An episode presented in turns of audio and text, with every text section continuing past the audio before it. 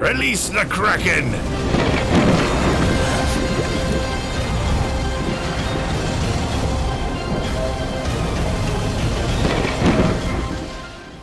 Buenas noches y sean bienvenidos a un nuevo episodio de Kraken. El día de hoy, eh, en presencia de Bea y con Bas de manera virtual, como siempre. Y estamos en un estudio diferente, en EQ Space. Pero de todas maneras, vamos a hablar, como siempre, de todas las novedades que surgieron esta semana. ¿Cómo estás, Bea, de visita en Bolivia después de hace mucho tiempo? ¿Cómo están chicos? ¿Cómo estás Fred? ¿Cómo está querida comunidad? Sí, sí, acá tomando unas vacaciones. Muy contento de verte, muy contento de poder compartir con ustedes y muy expectante de las novedades del mundo de Star Wars. ¿Cómo estás, querido Vaz? ¿Cómo andan, chicos? Nada, muy contento de volver a conectarme con ustedes, de saber que, que Ver ya está acá en, tierras bolivianas, seguramente ya al fin de nos vamos a estar reuniendo y vamos a estar lanzando esas famosas fotos que siempre decimos que nos vamos a sacar y nunca nos sacamos. Eh, pero bueno, también muy contento por poder hablar todo lo que vamos a estar conversando sobre Star Wars Celebration. Así que nada, capitán, a ver, recárguenos y empecemos de una vez. Bueno, energías junto a Malkin. Pero te soy sincero, esta vez te paso el, el timón a ti porque tú eres casi, casi el experto en Star Wars. Así que dinos qué hubo de novedades esta semana, vas. Bueno, genial, saltamos directo a ello. Eh, este fin de semana y en realidad hoy mismo, que es el, último día, estuvo en Londres el Star Wars Celebration 2023. Es eh, la convención más grande y oficial que existe de Star Wars a, nivel mundial. Anunciaron incluso que el año que viene se van a Japón, así que podríamos estar yéndonos el año que viene. Empecemos a ahorrar un par de yenes para irnos. Eh, pero definitivamente tuvieron un montón de novedades, así que saltamos directamente a, a ello y vamos a ir comentando un poquito, seguramente, las noticias que más nos entusiasmaron a lo largo de este fin de semana. Para empezar, bueno, tuvimos varios paneles sobre Andor, esta serie que hasta el día de hoy le sigo insistiendo a todo el mundo que es de lo mejor que ha tenido Star Wars últimamente eh, y que se sabía que iba a ser una historia dividida en dos temporadas. Eh, ya están filmando, de hecho, la, segunda temporada, diciendo eh, que es una serie que no se está filmando tanto en el volumen, sino que más bien eh, se hace todo en locación y tiene mucha postproducción. No va a ser algo que vamos a ver muy pronto. Eh, se estima que con mucha suerte estaremos viendo un estreno en agosto del 2024, pero eh, si bien se mostraron un par de escenas y sabemos que va a ocurrir esto eh, un, par de años en el futuro, después de lo que vimos en la primera temporada. Esto va a estar entre la primera temporada y, Rogue One. Eh, no mostraron nada al, público fuera de la convención, pero definitivamente eh, se notó que hubo muchísimo eh, la aceptación de, de los fans. están muy entusiasmados por lo que fue la primera temporada, por dónde se dirige la segunda que es una historia muy distinta, tuvo un, tono mucho más oscuro, eh, y no es lo único que vamos a estar viendo de, Star Wars eh, con, con, este tipo de, tono más maduro, tono eh, quizás un poquito más, más tétrico de, lo que solemos ver. justamente, ¿por qué? Porque también se presentó después de mucho tiempo, de mucho silencio, lo que fue de Acolyte. recordemos que este va a ser uno de los primeros proyectos de televisión de, de, Lucasfilm, de Disney Plus, que va a transcurrir en una época a la que todavía no hemos ingresado fuera de los cómics, fuera de los libros, que es eh, la Alta República. Eh, casi al comienzo de las precuelas, estamos hablando de cuando todo este, todavía no se había ido al tacho, por así decirlo de alguna vez. Eh, hicieron una comparación muy interesante que al principio me preocupó un poco, pero después ya fui viendo las aclaraciones, que dicen que eh, de cierta manera es una mezcla entre Frozen y Kill Bill, o que por lo menos así es como lo vendió a Kathleen Kennedy, eh, la creadora de, del show, y después nos clarificó que en realidad a lo que se refiere es que The Frozen va a tomar esa dinámica familiar de cierta manera que, en la superficie parece como que algo muy mundano y, en el fondo en realidad habla de personajes muy, muy oscuros. Y lo van a mezclar con Kill Bill en el sentido de, de, las artes marciales, de lo que vamos a estar viendo a nivel de acción y peleas, porque va a ser una serie eh, que va a inspirarse mucho en lo que a su vez era la inspiración de George Lucas para la primera trilogía. Estamos hablando de las películas de samuráis, de, de Kurosawa puntualmente, eh, y por lo que se sabe un poquito de la historia, que estamos hablando de, de en realidad una serie que se va a orientar más, hacia, más desde la perspectiva de los Sith, eh, de la desventaja en la que se encontraban ellos en ese, en ese punto, que eran eh, muy poquitos en comparación con el auge de lo que era la Orden Jedi. Eh, vamos a ver una parte de Star Wars o, a ver, en realidad el, contar una historia desde un punto de vista muy diferente. Así que para empezar tenemos estas dos series que de verdad han han llamado mucho la atención del público, que están sacándonos de lo que estamos quizás acostumbrados a ver de, Star Wars, eh, que están un poco lejos. De Acolyte ni siquiera mencionó una fecha de estreno todavía, pero definitivamente tiene un cast muy variado, tiene al actor principal de, Squid Game, eh, vamos a ver muchos, eh, muchos Jedi o, Padawans más bien de, todo tipo de, razas, no solamente humanos, eh, y son dos proyectos que entusiasmaron muchísimo. No sé si ustedes han tenido la oportunidad al final de ver la primera temporada de Andor o si han seguido un poquito lo que va a ser de, de Acolyte, pero empezando con estos dos proyectos, ¿hay algo que les llama la atención? ¿Hay algo que los entusiasme? Sí, de hecho, vi el, eh, bueno, estos días, ah, había sido hasta el día de hoy, ¿no? Yo pensé que sobre el fin de semana. Eh, me parecieron interesantes las noticias. Eh, como dices, Andor es una cosa que creo que más gente la debería ver y especial menos. De hecho, cuando se lanzó el anuncio, muchos decían, en serio va a una segunda temporada, pero creo que es porque la mayoría no terminó de ver la primera, ¿no? por otra parte, ahí sí me llama la atención y sobre todo lo que más me ha llamado es, bueno, lo que vamos a hablar después, pero es esta conclusión, por así decirlo, de, eh, de Mandalorian por la película. Eh, ¿Tú verás, podido ver algo de este evento? ¿No? Sí, sí, lo, lo estuve viendo. Eh, obviamente es una pena ¿no? que en estos eventos haya muchas proyecciones que son solamente para la gente que va o solamente para la prensa. Pero de estos dos, al no haber visto Andor, a mí me llama más la atención obviamente The Acolyte, ya que soy muy fanático de esa época a la que se refería Bass, ¿no? la época de la High Republic. Me acuerdo mucho de los juegos Knights of the Old Republic, el 1 y el 2. Y obviamente sería increíble poder ver algún personaje de estos juegos, o sobre todo la estructura, ¿no? que en ese momento había dual entre los Sith y los Jedi, ¿no? donde inclusive en algún momento los Sith eran muchos y eran bastante oprimidos por los Jedi.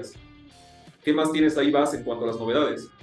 Bueno, eh, quizás de de las cositas que igual están entusiasmando mucho, pero tampoco pudimos ver tanto o, no recibimos tantas novedades como hubiésemos querido, quizás eh, los que estuvimos viendo desde casa. Tenemos justamente de Mandalorian. Eh, obviamente el amor que hay por esta serie es, inmenso. Eh, recordemos que estamos a solo dos capítulos de terminar la temporada, que si bien ha sido bastante controversial entre la comunidad respecto a si es buena o mala, y seguramente ya estaremos tocando el tema una vez que, acabe toda la, temporada y podamos hacer un review en, en conjunto, sí fueron hablando mucho de que The Mandalorian ha, tenido una transformación muy grande. Ya no es solamente una serie respecto a, a Din Djarin, sino que The Mandalorian hoy en día se está refiriendo a, toda esta comunidad de, mandalorianos que están tratando de em, de rehacer su sociedad, juntarse las diferentes castas y, volver a crear un imperio mandaloriano. Eh, así que eso probablemente fue lo más destacado eh, respecto a los paneles que hubo al respecto. Sí, por supuesto, y, adelantándome un poquito a la otra noticia de que Dave Filoni va a tener finalmente su, su oportunidad de brillar en una película y eh, va a estar en realidad siendo una conexión de todo o un, final de todo lo que han sido las series en las que él ha estado involucrado desde este renacimiento de Star Wars en, las pelis. No vamos a ver necesariamente eh, el final de Mandalorian en la pantalla chica, podría ser en la pantalla grande.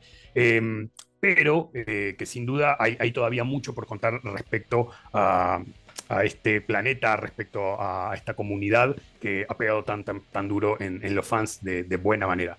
Y por otro lado tenemos Skeleton Crew, que, es otra de esos, de esos proyectos de los que no han revelado mucho al público. Sí mostraron un primer tráiler para los asistentes de, Celebration. Eh, recordemos que es, una, que, es una serie donde participa Jude Law, pero en realidad está centrada más que nada en, un grupo de, de, niños alrededor de la galaxia. Comentan que el tráiler daba una vibra mucho a The Goonies, estamos hablando de esas películas donde hay aventuras y los protas realmente son los chicos y, su manera de ver el mundo desde su punto de vista tan peculiar. Eh, en lo particular quizás no es, el proyecto que más me entusiasme, pero podría ser algo al final del día muy interesante. Este, ya no puedo decir nada porque después de lo que pasó con Andor, eh, quizás no lo espero para nada y resulta ser algo genial, pero sé que Fred a vos particularmente te tenía muy entusiasmado, ¿no es así? Sí, de hecho, sí estaba eh, emocionado. Eh, como dices, tal vez eh, Mandalorian se podría decir que la calidad no es regular, pero a mí me gusta. Estoy igual con el tema de Ahsoka, me gusta por dónde va a ir. Boba Fett, más o menos. De hecho, lo que más me gustó de Boba es el tema de Mandalorian. Entonces, creo que este final que quieren hacer, o por lo menos que, que lo van a hacer, el paso con Lonia en la, en la cabecera, me emociona mucho. Yo creo que es de lo mejor que, que podrían haber anunciado. No me esperaba esto de película, pero creo que tendría sentido, ¿no? En vez de hacer un gran evento tipo serie, creo que mejor llevarlo a, a una sola película. Ahora, no sé si lo llevarían a la pantalla grande o sería directo para Disney Plus, eso me dijeron, pero supongo que eso va a depender mucho tal vez de estos años cómo van estas series, ¿no? O sea, como de Bazooka y demás. Y Skeleton Crew, eh, no, no sé mucho, pero sí me llama la atención. Y sobre todo cuando han mostrado esta ver que muestra eh, todo lo, como la hoja de ruta, digamos, de lo que se va a hacer antes y después, eh, creo que ya está marcando mejor el camino hacia dónde quieren apuntar con Star Wars. Me gusta que sí es también un poquito al futuro, pero también hacia atrás, ¿no? Muchas veces tú nos has contado que hay buenas historias hacia atrás que merecen ser contadas y creo que está bueno explorar por ese lado. Pero, no sé, tú ves de esta segunda parte que, que más te gustó. No, me gusta el hecho de que se le esté dando un buen backup al Mandalorian, que obviamente no se centre solamente en el binomio Grogu Mando o Jin, que obviamente tiene sentido porque naturalmente la serie ha ido, como bien dijo Bass, oscilando o dirigiéndose hacia lo que es el universo mandaloriano. Para mí la película, sí, está dentro de los planes, yo pienso que sí va a ser en el cine, va a ser algo grande.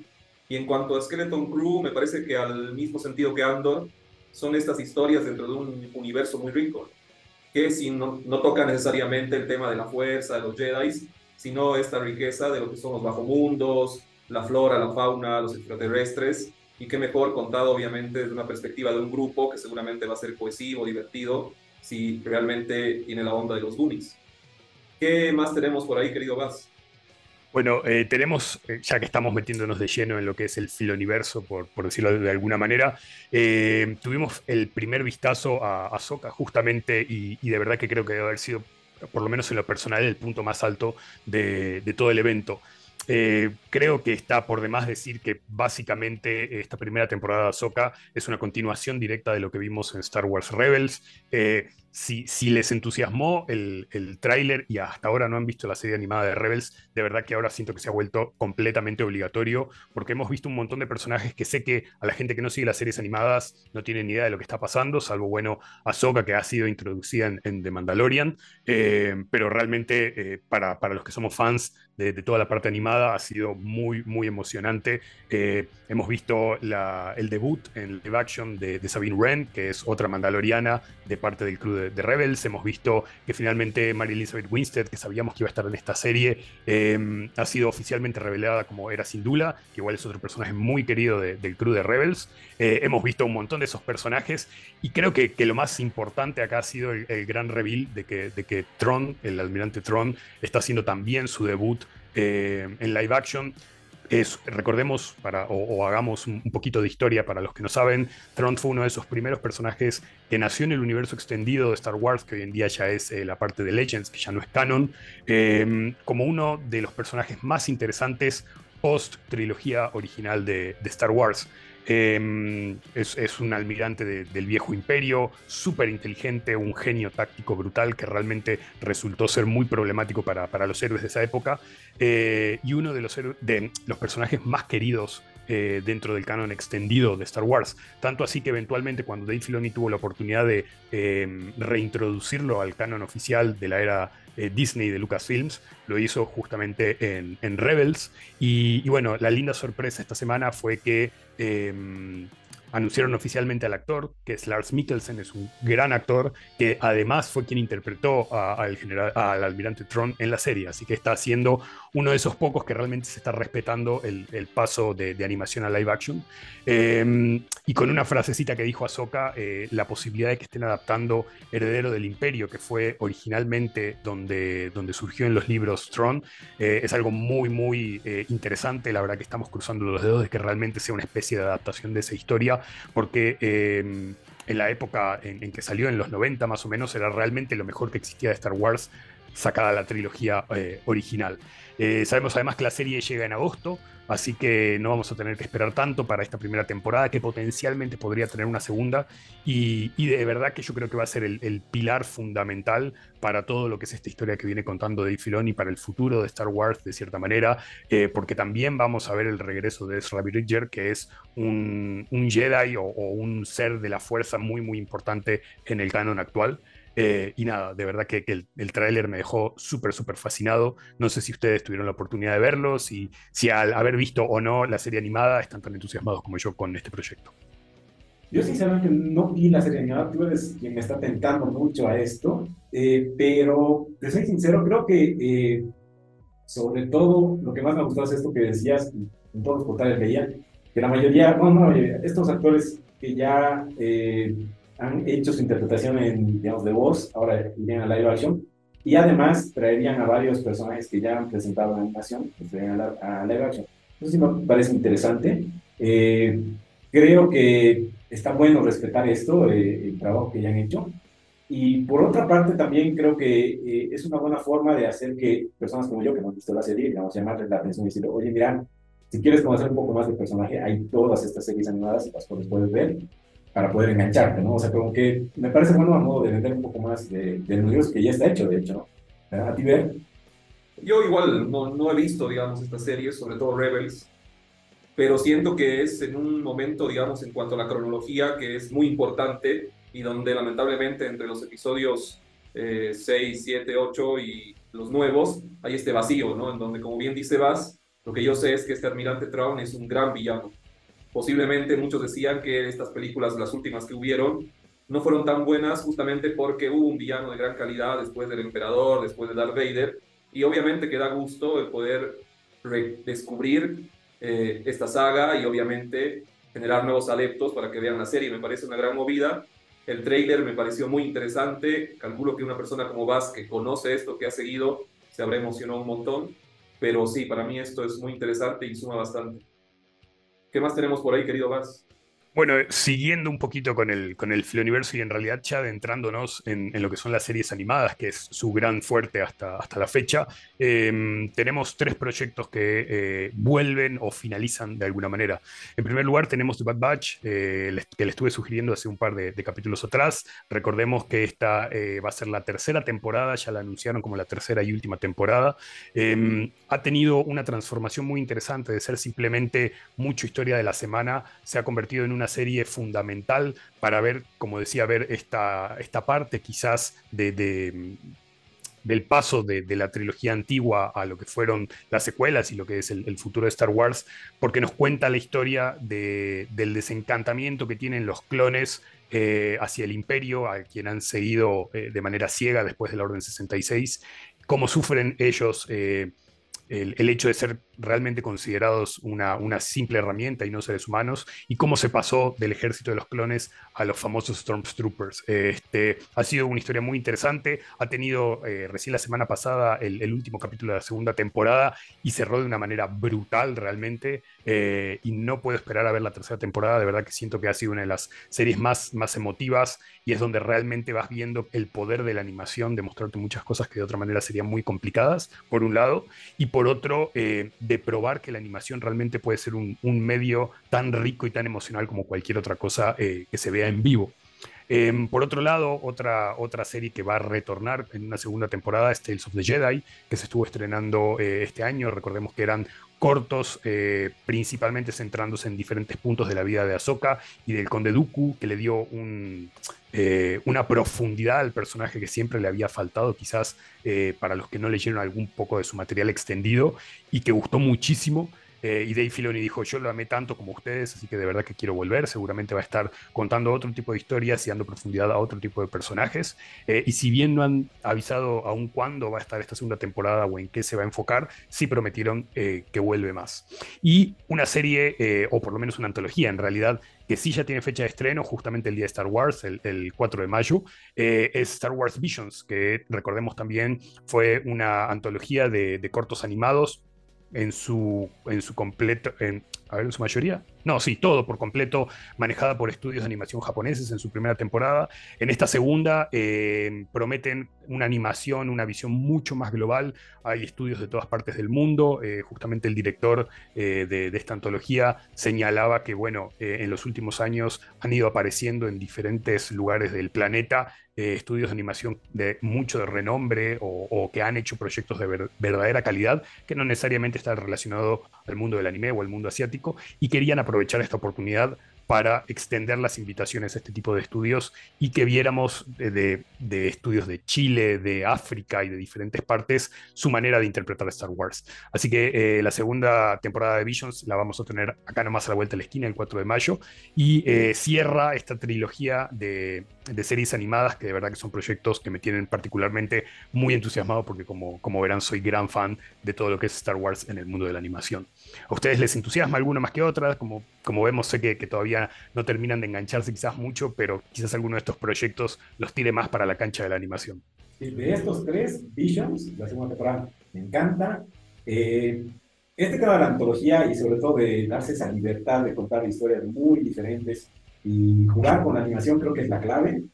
Además, eh, bueno, hemos visto buenos resultados en la antología de Netflix como es Love, the Robots, que dan oportunidad a estudios de animación tal vez más pequeños o no tan reconocidos y sacan productos de maravilla. Entonces, que se estén animando a ampliar este, no sé, o sea, hacerlo más global, no solo Japón, me gusta mucho.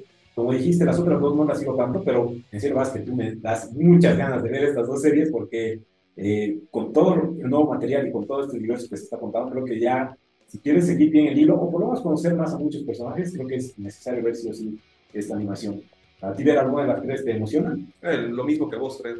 O sea, Visions para mí es el homenaje, ¿no? O sea, yo siento que son estudios de animación en donde, donde un día les tocan la puerta y les dicen, quieren hacer esto y tiran todo el amor que tienen, ¿no? Porque Star Wars es una saga, una franquicia que genera mucha pasión, que es obviamente de culto y que seguramente cualquier animador alguna vez ha animado un Jedi, un Sith, un extraterrestre de su universo y qué mejor que decirles, mira, tenés la pizarra vacía, hacer a tu estilo, como quieras, y contar algo lindo, digamos. ¿no? Entonces, me parece re genial y me parece algo natural que se estén expandiendo de esta manera. Mm, las otras series no las sé, pero también, como vos dices, Fred, se nota la pasión que le pone Vaz. Yo sé que Vaz ve cosas de calidad, entonces me parece que hay que hacer un esfuerzo y verlas. Sí, sí, definitivamente bueno, sí, sí, porque, porque realmente se ve que, que, hay Star Wars para rato, justamente lo que hablaba a ver de la expansión del universo, y realmente con esta noticia nos expandimos no solo para adelante, sino también para atrás, eh, porque este pasado fin de semana anuncia el gran retorno de Star Wars a la pantalla grande con tres películas eh, que van a estar ambientadas realmente en tiempos muy diferentes de esta nueva línea de tiempo que, que ha em, desvelado eh, Kathleen Kennedy y Star Wars durante este fin de semana. Por un lado, eh, quizás un, proyecto de, lo más interesante es el que tenemos al comienzo de, toda esta línea de tiempo, bien atrás, eh, alrededor de 25.000 años atrás de lo que solía ser eh, la trilogía original y estamos hablando del amanecer de los Jedi, ¿sí? porque James Mangold, que ha sido el director de Logan, es el director de la nueva película de Indiana Jones, va a dirigir una película durante esta era de los Jedi, cuando realmente eh, estaban comenzando a surgir cuando su, comunión con la fuerza era, era muy, muy primaria, muy básica, eh, y empezaba a nacer la Orden de los Jedi como, como algo que no hemos visto hasta el día de hoy. Eh, sin duda va a ser un proyecto muy interesante. De cierta manera lo hemos visto eh, a lo largo del tiempo en, los universos extendidos, pero jamás en live action. Y es algo que me entusiasma mucho. Probablemente de los tres proyectos eh, cinematográficos el que más me llama la atención. Entre medio de eso tenemos justamente este esta película de la que hemos venido hablando, de Dave Filoni, que va a estar enfocado en la Nueva República, en la, en la edad de la Nueva República, como ya ha sido bautizada oficialmente. y vamos a ver de cierta manera la conclusión, el junte de todo lo que han sido estas series de Mandalorian, de Book of Boba Fett, eh, Ahsoka y bueno, todo lo que, lo que ha sucedido durante esta, este periodo de la Nueva República y vamos a tener como que un cierre, un final definitivo por ese lado. Y de ahí, eh, que hasta, hasta acá llegó mi entusiasmo y de ahí bajamos a, a, a 10.000. Eh, vemos el futuro de Star Wars que lamentablemente, o, por lo menos hasta ahora siento que eh, estamos volviendo a cometer los errores del pasado o no hemos aprendido de nada, porque nos tiramos para adelante más allá de la nueva, de la nueva república a la nueva eh, Orden Jedi y vemos que va a tener el retorno de Daisy, Daisy Ridley como la amada y o odiada eh, Rey Skywalker y va a estar ambientada 15 años después de Rise of Skywalker eh, y vamos a verla a ella encargada de crear esta nueva orden Jedi que para los que sabemos y los que seguimos el antiguo canon, en realidad era algo que estaba a cargo de Luke Skywalker como verdadero maestro Jedi. Para mí esto fue una gran sorpresa. Eh, como les digo, siento que es una gran lástima que no hayamos aprendido o que no haya aprendido Lucasfilm de todo el backlash, de todo, todas las quejas, todo el problema que hubo con, la, con las secuelas y que por un lado decían eh, volver con un personaje tan controvertido, por otro lado eh, que la promesa de que, bueno, hasta acá llegó la saga Skywalker, ahora la quieran achiclar y seguir extendiendo y seguir dependiendo de un, de un Skywalker, entre comillas, em, para, para, seguir adelante, me parece la verdad súper lamentable, pero bueno, esos son mis comentarios al respecto. No sé qué pensarán sobre estos tres proyectos ustedes, cuál los entusiasma más. Definitivamente, a mí eh, me gusta más el, del pasado, el de no sé cuántos años del pasado, porque me parece algo fresco, literalmente mostrarías nuevos personajes, nuevas historias, eh, como dice, sí, el de, de, 15 años después de lo que, eh, de esta continuación de Rey, no, no me emociona mucho. Eh, sinceramente lo veo como lo que, lo que acabas de decir, o sea, en teoría también dio como que ya la saga Skywalker ha terminado, entonces, ¿para qué seguir? Mm, solo me he puesto a pensar, he dicho, tal vez tenga algo que ver este final de Mandalorian con esto, no sé por dónde irá Grogu, pero supongo que a esa edad va a seguir siendo un adolescente, así que yo creo que por ahí pueden tirar las cartas, agarrar un personaje que la mayoría le agarró cariño y contar con uno que no tanto. No sé si va a ir por ahí, pero eh, esos dos proyectos son los que más controvertidos me han parecido y a los cuales más atención le puesto.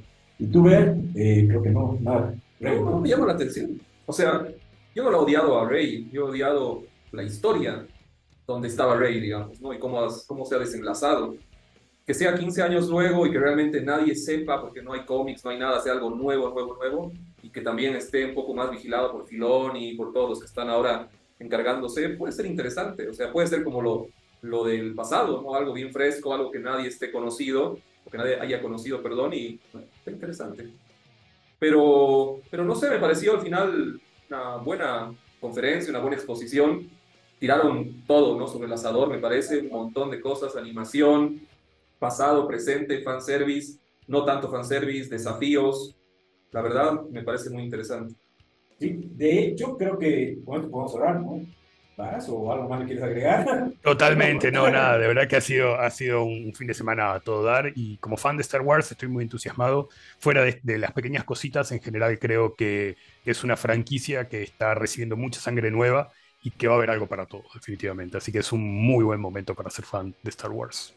Pero continuando, lo que sí está llamando mucho la atención es el tema de, Super Mario, lo bien que le fue en taquilla y además el éxito que tuvo no solo en Estados Unidos, sino a nivel internacional, por lo que ya, más que rumores, casi se confirma que va a haber una secuela. A mí me gustó mucho la película y creo que hacía muchos fans. Y de hecho, yo diría que es un fan, más que solo actor, eh, es Jack Black, ya hizo unos comentarios de tal vez posibles secuelas y además tal vez adaptar otros juegos, ¿no? ¿Ve? Así es. Eh, en unas entrevistas, obviamente en la, red carpet, en la alfombra roja, eh, tiró dos informaciones, ¿no? Una en relación a lo que vos hablas, que es que en el caso de haber una secuela, lo que le gustaría a él es tal vez que Bowser no sea otra vez el nuevo villano, sino que aparezca tal vez un villano aún más poderoso y que en algún momento, bien a lo, a estos juegos de RPGs de Mario, de Luigi, de Bowser, Bowser y Mario hagan una alianza y qué mejor villano que un Waluigi o un Wario, Entonces, sería muy interesante. Él tiró un easter egg donde dijo, ¿no? Bien a su manera, que le gustaría que Wario sea Pedro Pascal, digamos, ¿no? El actor, de, moda. el actor de moda, ¿no? O sea, si puede ser de todo, ¿por qué no puede ser Wario, digamos, ¿no?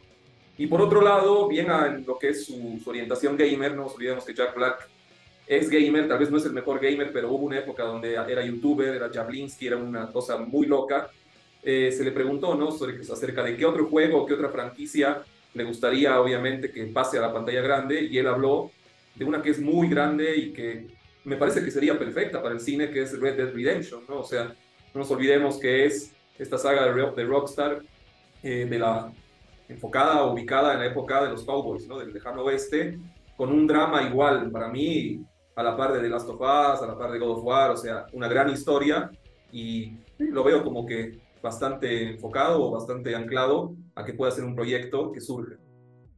No sé si quieres que pasemos al lado gamer, no tenemos muchas noticias, pero bueno, traté de, encapsular lo que se pudo, ¿no? Creo que sí, y de hecho es un gran enganche, ¿no? Por estas adaptaciones que se están dando en el mundo gamer. Entonces, pasemos a ver qué, qué tenemos del lado gamer. Bueno, esta semana fue un poco ligera, pero habiendo habido el evento de Star Wars, podemos hablar del juego que ya se viene, se viene este mes, que es el Star Wars Jedi Survivor, que como saben es una gran secuela en donde eh, vamos a volver a encarnar a este Jedi fugitivo, que obviamente en su búsqueda de poder recuperar el poder de la fuerza, poder rearmar una especie de orden Jedi, va visitando diferentes planetas.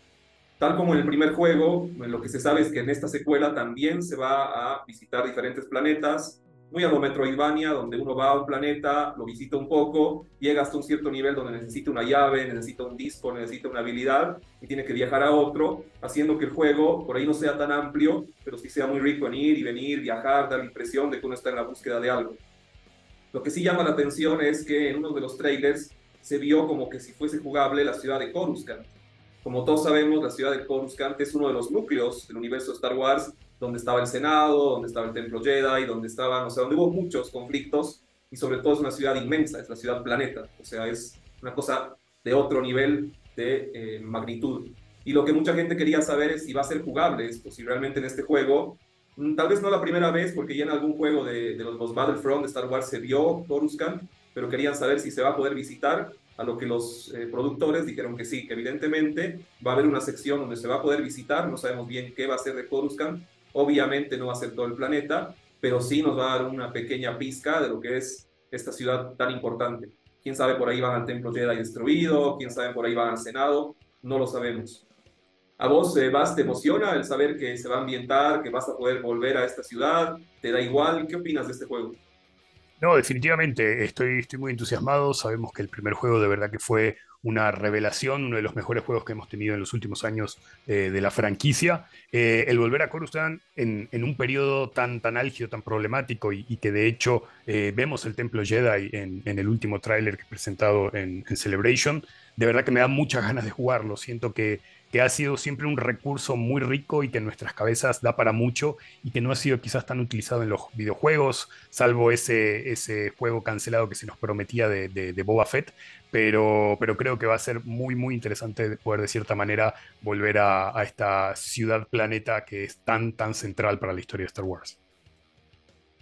Bueno, continuando con las noticias eh, gamers, surgió esta semana el rumor viene lo que está pasando con el mundo gamer, de que están surgiendo diferentes consolas portátiles, más que todo lo que serían mm, PCs portátiles, muy a los Steam Deck, muy a los Rockstream, o inclusive muy enfocadas a lo que es el universo del streaming. Surgió la noticia de que PlayStation podría estar preparando una consola portátil basada, otra vez les digo, netamente en el streaming. Según los rumores, esta consola llegaría en noviembre. Eh, y la verdad, no sé, o sea, lo que dicen es que lo que potenciaría es su Remote Play del Play 5. ¿Qué es el Remote Play? Es cuando, digamos, tú estás jugando Play 5, te has cansado de tener la televisión prendida y dices, bueno, miré, no sé, al living, a la cama y me llevo mi consola portátil. Suena bien, ya se ha visto una consola de Logitech para el lado de Xbox que es netamente streaming. Obviamente que en países de Sudamérica es bien difícil que funcione. Uno, porque por ahí no está activado el servicio como tal. Dos, porque uno tiene que tener una conexión muy veloz y sobre todo muy estable. Pero no sé, Fred, supongamos en un mundo, digamos, utópico, donde todo esto que es técnico andaría bien, ¿a vos te llamaría la atención tener una PlayStation así híbrida, donde podrías ir y venir, tele, cama, baño, no sé, un poco de todo? Definitivamente me llama la atención, como dices, eh, sería que este tema de la tecnología en todo el mundo se dispare, pero yo teniendo eh, el Switch justamente hago eso y eh, ya me imagino, digamos, poder, no sé, más allá de solo dentro de la casa, sino en un viaje largo, en, no sé, yendo hacia el trabajo o en cualquier otra actividad, con un poquito a veces estoy aquí con, eh, o sea, estás esperando un rato, una partita de alguna pequeña pelea, puedes hacerlo, no es a modo de pasar el tiempo, lo mismo que algunos hacen por el celular, pero con mucha mejor calidad, digamos con mejor entretenimiento.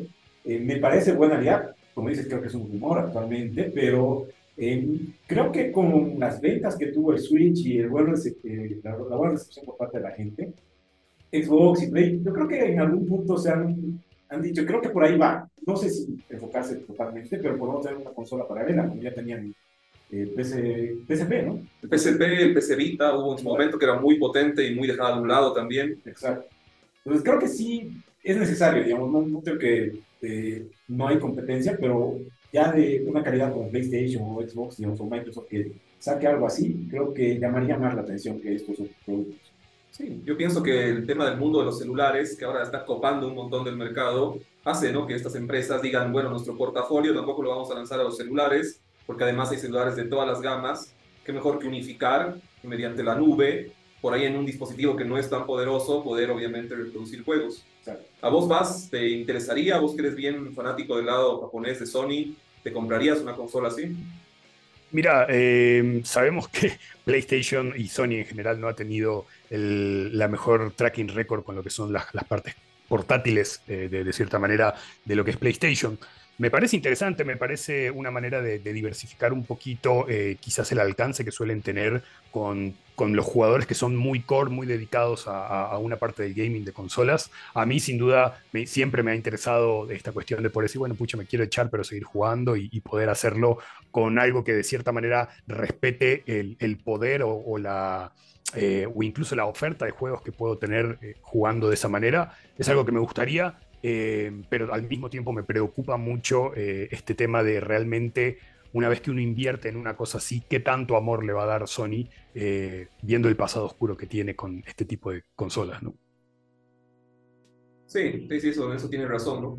Por eso para mí por ahí se están orientando hacia el streaming como para que sea una pantalla de lo que es el Play 5 y no necesariamente vuelvan a recaer en prometer juegos dedicados que después obviamente, no sé, por ahí no les va bien en ventas dejen de producir y la consola quede como una joyita de 5 o 6 juegos. Pero bueno, siguiendo las noticias, pasando a otra desarrolladora que para mí me parece una de las más nefastas, tal vez no por esta noticia, pero por otros juegos que ha cancelado. Últimamente ha salido la, noticia de que lo que se llama el Alice, que es un juego de Alicia en el País de las Maravillas, una saga muy interesante de EA, que tenía dos secuelas y que más o menos habla de un mundo distorsionado de Alicia en el País de las Maravillas, eh, no va a proseguir en cuanto al tercer proyecto. Y es un juego por ahí un poco de culto, pero que tenía mucho cariño en la comunidad y no va a seguir. Lo que sí va a seguir, como era de esperarse, es el mundo del EA Sports Football Club, que vendría a ser el sucesor espiritual de lo que sería FIFA. Como ya les vine eh, informando hace mucho tiempo, es este año donde se termina la licencia de EA con FIFA y es ahí donde cada empresa dice que va a ser su juego, que dice que va crear el mejor simulador de fútbol. Parece que lo han puesto un poco de lado a Konami con el Winning, con el Pro Evolution, y nadie habla de eso. Pero en este caso lo que se hizo es, bueno, presentar obviamente eh, lo que sería el logotipo del EA Sport Football Club. Es una marca que sustituye, como les dije, a FIFA. Eh, se va a llamar EA Sport Football Club. Seguramente el primero no, no, sé si tenga un número y seguramente después va a tener los números habituales. Y lo que llama la atención es que lo presentaron como una plataforma. Entonces es muy probable que esta vez sí no sea necesario comprarse cada año el mítico CD que queda obsoleto y tal vez va a ser un sistema de suscripción donde van a ir actualizándose, ojalá, ¿no? Y no te quieran cobrar los 70 dólares igual, eh, pero por ahí unos 30, 40 y cada año tendrás que resuscribirte para que te den los contenidos de la nueva temporada. Claro, tal vez recién cuando haya un cambio trascendental después de 5 años ya... Claro, por ahí con una nueva consola piden un nuevo juego y otra vez lo mismo, ¿no? Claro. Sería ideal porque además eh, creo que más allá de solo la venta de, de los CDs o de los, los, juegos, muchas de las transacciones internas que tiene el juego les generan más dinero. Entonces... Esa, es la panacea del juego, ¿no? Y también yo pienso que ese es el motivo por el cual se han peleado, ¿no? Claro. Porque acá lo que nosotros, digamos, jugamos entre amigos, unos partiditos, es la punta del iceberg, ¿no? O sea, hoy en día los, los adolescentes, los niños, los adultos juegan el modo que donde tienes que comprar, ¿no? Los, los sobres y no son baratos, ¿no? O sea, es un juego súper adictivo y sí, eso les genera una cantidad de plata inmensa. ¿Tú vas, vas a volver a jugar FIFA o ya lo dejaste? No, la verdad que nunca, nunca he sido gran fan. Sí, sí, me interesan a mí mucho todos estos, estos, estos dramas detrás de escenas. Eh, me parece, bueno, sorprendente que después de tantos años de, partnership haya esta división tan grande. Creo que probablemente uno de los primeros juegos que tuve con, con mi, mi, primera consola era sin duda un FIFA de EA. Eh, y nada, espero que como dice Ver, que quizás este sea el, punto que les permita tener uh, primero mayores libertades, de, después de que realmente pueda ser un juego que, que, más que simplemente el reskin del año te permita una mayor profundidad o cambiar el modelo de negocios que tienen al respecto, porque sin duda eh, es uno de sus, de sus huevos de oro. Eh, pero yo creo que los mismos, los mismos jugadores de, este, de esta franquicia se cansan. Yo siempre lo escucho a ver charlando con, con Nix y con todos los otros amigos con los que seguro nos vamos a reunir el fin de, cómo putean eh, a diestra y siniestra con el hecho de tener que comprarse el nuevo del año, pero al fin y al cabo lo hacen igual, ¿no? Entonces, quizás un cambio de modelo sería muy, muy interesante para renovar esta franquicia o el inicio de esta nueva franquicia de parte de EA. No, así es, así es, querido. Así que bueno, estas son las noticias, no son muchas, pero creo que hubo bastante contenido del lado geek. Así que te paso nuevamente el timón, querido Fred. Claro que sí, y ahora recargados de energía junto a Martín, pasamos a las recomendaciones de la semana. De mí ya era esperada, eh, Bros. la película, véanla, eh, es buena película, es como jugar un juego diferente de Mario, digamos el siguiente que, que saque, hace muchísimas referencias, pero increíblemente muchísimas referencias a todos los juegos de Mario, desde el primero, hace mucho a los Donkey, el segundo has jugado, aunque sea casualmente, algo te va a recordar eh, para todo el público y como les dije, ya está casi inminentemente que hay una secuela. Veanla y igual yo creo que si ya quedan unos dos tres meses, ya va a salir a alguna plataforma, pero disfrutar en pantalla grande sin tal vez spoilearse después con los memes, creo que está bueno. No sé si ya la has visto ver, pero sí, no a ver. La quiero ver, lo que no sé si hay en subtitulado, porque no me Ay, ay, doblado. Aquí por lo menos sí había en, en Regación. Tal vez en Santa Cruz con el buen Bass, puedes ahí La vamos a ver. a ver. No, me animo, me animo, podemos ir. ¿Y tú, ver qué, qué recomiendas esta semana? Bueno, esta semana yo le recomiendo un juego que ha salido hace una semana, más bien me traje la Steam Deck, pude jugarlo, igual está en todas las plataformas, Switch, PC, PC4, PC5 y Xbox y todo las- el ecosistema. El juego se llama Dredge y aunque parezca rara la combinación, es un juego de pesca, o sea, es un simulador de pesca ambientado en un universo Lovecraftiano. Suena muy extraño, pero en realidad es la historia de un pescador que un día naufraga en una costa, que es bastante extraña, y donde inmediatamente una serie de personajes surgen y le dicen que le van a dar otro barco, pero que él tiene que pagar el barco pescando para las poblaciones que se encuentran en ese archipiélago. Lo interesante es que hay un sistema en el que en el día evidentemente tienes que salir con el barco a pescar, obviamente es como un RPG donde hay unas mejoras para el barco, donde puedes ir pescando cada vez mejores peces, pero en la noche ese mismo mar que es súper tranquilo se vuelve un mar tormentoso, lleno de abominaciones y de secretos muy siniestros. Entonces tienes que gerentar bien qué vas a ir a buscar porque necesitas plata, necesitas recuperar tu, eh, tu embarcación, necesitas reparar tu embarcación, pero también en la noche tienes que ir descubriendo qué está pasando en esta isla porque cada vez las cosas se tornan más oscuras. El juego se llama Dredge y es re divertido, recontra recomendado. ¿Y tú qué nos traes esta semana, Bass? Bueno, esta semana rompí mi récord eh, de ver películas de terror. En un fin de semana me vi como seis. Este, y la recomendación se va por una de esas que uno no le daría mucha bola, pero resultó ser bastante buena. Se llama Unfriended Dark Web. Es la segunda película dentro de una franquicia eh, que utiliza un- una, una metodología un poquito diferente. Ocurre todo en una llamada de Skype. Así que todo lo que ven es como si estuvieras dentro de la llamada, eh, eh, siendo parte de la pantalla, siendo parte de la conversación. Eh, una noche que empieza como una noche de juegos, muy casual, de repente se va poniendo muy siniestra porque descubren que uno de los miembros de, la llamada se ha robado una computadora que pertenece a un usuario de la, de la web oscura, de la dark web, y empieza la historia a desenvolverse de una manera que al principio parece muy tonta y que la tenés muy clara por dónde va la cosa y de repente te cambian completamente con un vuelco de historia que obviamente no quiero revelar y que lo tienen que descubrir por su propia cuenta, pero que de verdad le da eh, un toque muy original eh, y muy diferente al tipo de películas que solemos ver de este tipo. Así que altamente recomendada eh, para ver el fin de semana a Jurita solito y después que no quieras tocar tu computadora por un par de semanas. ¿Y dónde la puedes ver, Bass? La pueden ver ah, actualmente en Tubi, que es una, es una aplicación gratuita, este, y también está en Amazon Prime. Buenísimo, Bass. Y bueno, creo que como última recomendación, recordamos que estamos grabando en EQ Space Cowork. Además, es una buena recomendación si algún día quieres grabar aquí podcast o venir a trabajar, o si eres una persona que tiene su propio emprendimiento pero no tiene una oficina, aquí puedes venir a hacerlo. Eh, voy a conocer más o menos la idea de esto, entonces creo que está súper recomendado. ¿Qué te ha parecido el episodio muy diferente del día de hoy, Bea? Muy bien, como siempre es bueno reencontrarse cara a cara, poder obviamente compartir un buen momento.